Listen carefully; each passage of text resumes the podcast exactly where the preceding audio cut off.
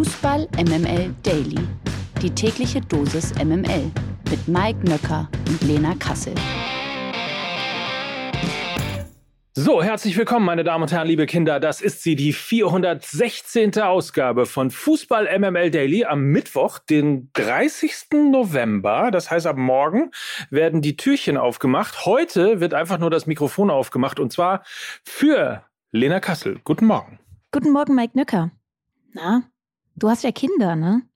Ja. Das heißt, eigentlich müssten ja jetzt die letzten Tage für dich der blanke Horror gewesen sein, was so Adventskalendervorbereitung angeht. Oder seid ihr da nicht so? Ich habe alle Adventskalender, alle Säckchen habe ich ähm, selber genäht, dann selber alle Geschenke darin eingekauft. Bin ein bisschen genervt davon, äh, weil meine Frau überhaupt nichts gemacht hat, wie jedes Jahr. Und jetzt ratet mal, welcher Teil des äh, Satzes falsch war. Der letzte. Alle. Alle waren. Wie? Also das heißt, ihr habt einfach so einen Schokokalender oder was? Nein, nein, nein, nein. Ich äh, wollte damit sagen, ich habe den, habe die Säckchen weder genäht noch eingekauft noch zusammengefasst. Also du hast gar nichts gemacht. Richtig. Äh, und äh, apropos Männer machen gar nichts. One, two, three, and then I want to hear Qatar, Qatar, Qatar, okay? Seit gestern Abend ist klar, dass die Niederlande und der Senegal im Achtelfinale der Weltmeisterschaft stehen. Die Oranje gewann mit 2 zu 0 gegen Katar. Die Katarer scheiden also punktlos aus. Der Senegal bezwang zeitgleich Ecuador mit 2 zu 1. Auch England und die USA sicherten sich ein Ticket für die K.O.-Runde. Die Engländer gewannen mit 3 zu 0 gegen Wales und die USA sicherten sich das Achtelfinalticket mit einem 1 zu 0 Sieg gegen den Iran. Auch heute stehen wieder vier Partien an. In den Gruppen C und D wird heute noch ums Weiterkommen gekämpft. Um 16 Uhr trifft Australien auf Dänemark. Im Parallelspiel muss Tunesien gegen Frankreich ran. Die Franzosen sind schon fürs Achtelfinale qualifiziert. Tunesien, Australien und Dänemark kämpfen noch um das zweite Ticket für die K.O.-Runde, in dieser Reihenfolge übrigens auch. Also äh, Australien hat drei Punkte, Dänemark ein Punkt und Tunesien ebenfalls ein Punkt. Lena, was meinst du, wer macht's? Ja, ist irgendwie sehr spannend, dass Australien da momentan an zweiter Stelle steht. Ähm, ich würde mich sehr darüber freuen, wenn die Dänen weiterkommen, weil ich es einfach ähm, von den, vom Personal her eine extrem spannende Mannschaft finde und ich sie einfach noch gerne länger im Turnier haben wollen würde. Sie wiederum haben ja, glaube ich, nur ein 0 zu 0 gegen Tunesien zustande gebracht. Die Tunesier haben aber wiederum ja 1 zu 0 gegen Australien verloren. Also bis auf Frankreich ist das eine ziemlich weirde Gruppe irgendwie ähm, Tunesien vielleicht im leichten Vorteil, weil die Franzosen ja schon qualifiziert sind. Vielleicht schonen sie da die ein oder andere Kraft. Wir wissen ja alle, was sie für, eine, für ein Verletzungspech auch hatten bei diesem Turnier. Ähm, Australien, Dänemark wird, glaube ich, ein, ein, richtig wilder Fight. Äh, können wir uns darauf freuen. Ich überlege gerade, ob Tunesien überhaupt noch eine Chance hat. Ähm aufs Weiterkommen. Äh, nur dann, wenn Dänemark und Tunesien gewinnen und Tunesien aber mehr Tore schießt als Dänemark. Ähm, ich glaube, das ja, gegen genau. Frankreich trotz also, allem. Es zählt nicht der direkte Vergleich. Es zählt äh, zuallererst die Tordifferenz. Das ist ähm, anders als bei den europäischen Wettbewerben, die wir jetzt in den, in den jüngsten Monaten verfolgt haben. Da zählt ja dann allen voran der direkte Vergleich. Hier ist es anders und ähm, ja, das wird sehr, sehr spannend und sehr eng. Um 20 Uhr hofft dann äh, Saudi-Arabien gegen Mexiko auf einen Sieg. Drei Punkte würden für die Saudis gleichzeitig das Ticket zur K.O.-Runde bedeuten. Gleiches gilt auch für Argentinien und Polen. Beide treffen ebenfalls um 20 Uhr aufeinander. Auch da der Blick auf die Tabelle. Polen mit vier Punkten erster, Argentinien mit drei Punkten zweiter, dann Saudi-Arabien ebenfalls mit drei Punkten und Mexiko mit einem. So, und auch da wieder die Frage, dein Gefühl, wer setzt sich am Ende durch? Also wäre natürlich eine große, große Sensation, wenn es nicht Argentinien ist. Die haben natürlich durch die Niederlage gegen Saudi-Arabien ähm, ja diese Gruppenkonstellation zu verantworten, dass sie eben nur auf dem zweiten Platz sind mit äh, drei Punkten. Also das wird auch sehr, sehr spannend gegen Polen und generell, wenn wir uns die beiden jetzt die beiden Gruppen ja angeschaut haben, Gruppe C und Gruppe D. Es ist der letzte Gruppenspieltag und es ist in sehr vielen Gruppen noch alles offen. Das hatte man in dieser Form auch nicht bei so vielen Weltmeisterschaften. Also klar, Brasilien, äh, Portugal, Frankreich, die sind so ein bisschen vorne wegmarschiert, aber es gab ganz wenige Gruppen, wo es wirklich äh, sieben Punkte, sieben Punkte, null Punkte, null Punkte hieß. Also sehr, sehr, sehr viel Spannung in allen Gruppen, was ja eigentlich das Fußballerherz an sich erfreut, aber es spricht auch wirklich nicht für ein ganz, ganz hohes Niveau. Das muss man auch dazu sagen. Wer übrigens äh, keine Lust hat auf die WM, kommt einfach in Berlin vorbei, Astra-Stuben, dort lesen. Lukas Vogelsang, Mike Nöcker und Gerhard Walter aus die WM und ich und äh, auch aus den Zeitlupen. Eintritt ist frei. Wir bringen Bücher mit und äh, verkaufen, signieren und lesen. Geiler Abend. Äh, selbstverständlich. Fakten, Fakten, Fakten. Jetzt greift die FIFA ganz hart durch. Einfach nur immer so in Relation setzen. Aber okay. Der DFB muss nämlich für seine geschwänzte Pressekonferenz vor dem WM-Spiel gegen Spanien etwas mehr als 10.000 Euro Strafe zahlen. Die Strafe wurde gestern von der FIFA ausgesprochen. Zudem erteilte die Disziplinarkommission der FIFA dem DFB eine Verwarnung. An der einen Tag vor den WM-Spielen abzuhaltenden Medienrunde hatten am Samstag nur Bundestrainer Hansi Flick teilgenommen. Die FIFA schreibt jedoch vor, dass auch ein Spieler bei der Pressekonferenz auftritt. Dies hatte der DFB mit Blick auf die lange Fahrt aus dem Teamquartier im Norden Katars in das Medienzentrum in Doha abgelehnt. Mal schauen, wie der DFB das in zukünftigen Spielen handhaben wird. Heute Abend äh, werden wir ja schon einiges wissen, denn heute Abend ist ja schon wieder vor morgen Abend, also vor dem nächsten Spiel. Der Blick aufs Nationalteam. Es war ja nur eine Frage der Zeit, jetzt ist es soweit. Die Gerüchte um einen Wechsel von Niklas Füllkrug haben endlich begonnen. Yay! Die Bayern haben sich wohl bei Mitspielern aus dem WM-Kader ganz unverbindlich erkundigt, was für ein Typ dieser Lücke denn sei. So, statt RL9 jetzt also bald NF9 beim Rekordmeister? Hm? NF9. RL9, NF9. Äh, das klingt ein bisschen wie H1NO, ne? ja. Ein bisschen. Mhm. Ja, ich, ich bin sehr froh, dass wir äh, das, äh, also der Nachfolger, kann man das sagen, der neue Haaland ist also ähm, jetzt Niklas Füllkrug, also zumindest was die Gerüchte angeht. Das wird natürlich jetzt weiter und weiter und weiter gespielt. Ansonsten also Podolski, ich höre dir Trapsen, ne? Ja, also ich glaube, man muss da schon klar feststellen, dass wenn überhaupt so ein Transfer zustande kommen sollte, und ich sage das ganz, ganz bewusst im Konjunktiv, weil ich wirklich nicht daran glaube, dann kommt er nur zustande, wenn Erik Maxim Choupo-Moting doch nicht seinen Vertrag verlängert, beziehungsweise die Bayern diesen Vertrag nicht verlängern wollen. Fakt ist auch, Erik Maxim Choupo-Moting verdient wesentlich mehr monatliches Gehalt, als es ein Niklas Füllkrug tun würde. Das ist auch klar. Ähm, nichtsdestotrotz, ich habe mir die beiden ähm, Spielertypen Erik Maxim Choupo-Moting und Niklas Füllkrug auch nochmal in den Statistiken angeschaut. Und man muss schon sagen, sie sind schon sehr ähnliche Spielertypen. Also ich glaube nicht, dass es ein Niklas Füllkrug und Erik Maxim Choupo-Moting bei den Bayern geben wird. Choupo-Moting hat sogar wesentlich bessere Werte, was gegen den Ball angeht. Also Zweikämpfe, abgefangene Bälle, da ist er richtig, richtig stark und äh, Niklas Füllkrug wirklich sehr, sehr schwach. Zweikampfquote, also da hat er ordentlich noch Luft nach oben. Und ich glaube aber dennoch, wenn die Bayern einen Move auf dem Transfermarkt machen, dann wird es eher ein Markus Thüram sein, der 25 Jahre alt ist, der ablösefrei kommen würde von Gladbach, der in diese französische Connection passen würde, die bei den Bayern ja auch irgendwie Tradition Position hat, Coman, Hernandez, Pavard äh, und so weiter und so fort. Also da würde Tyram einfach nahtlos reinpassen. Und auch noch ein ähm, Gedanke, den man nicht vergessen darf. Niklas Füllkrug ist zwar der beste deutsche Bundesliga-Torschütze aktuell, hat er jetzt auch sein erstes WM-Tor geschossen und ja auch gegen den Oman getroffen. Allerdings kann ich mir seine körperliche Verfassung bei einer Dreifachbelastung auch nicht richtig vorstellen. Also es ist gar nicht so lange her, da hatte der Typ einfach einen Knorpelschaden und jeder, der mal Fußball gespielt hat, weiß, dass Knorpel Knorpelschaden eigentlich kurz vor Karriere aus ist. Danach kam ein Kreuzbandriss dazu und er muss eben sehr dosiert mit seiner körperlichen Verfassung umgehen. Ergo, es werden Angebote für ihn kommen, da bin ich auch sehr, sehr sicher. Ich glaube allerdings nicht, dass es das der Bayern sein wird.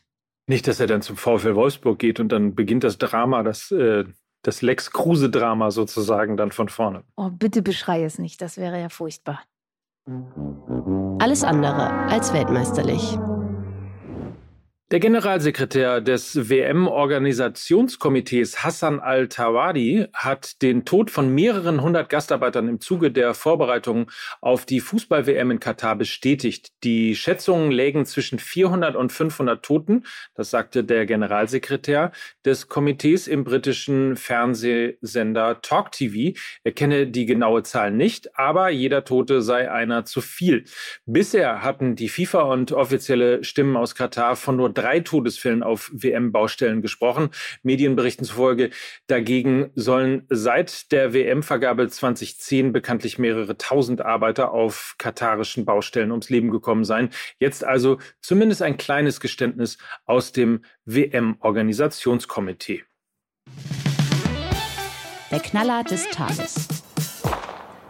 Der gesamte Vorstand des italienischen Fußballrekordmeisters Juventus inklusive Präsident Andrea Agnelli und dessen Stellvertreter Pavel Nedved ist überraschend zurückgetreten. Auch Geschäftsführer Maurizio Arrivabene, früher Teamchef beim Formel-1-Rennstall Ferrari, kündigte seinen Rücktritt an, soll aber noch den Übergang bis zur Einsetzung eines neuen Vorstands begleiten.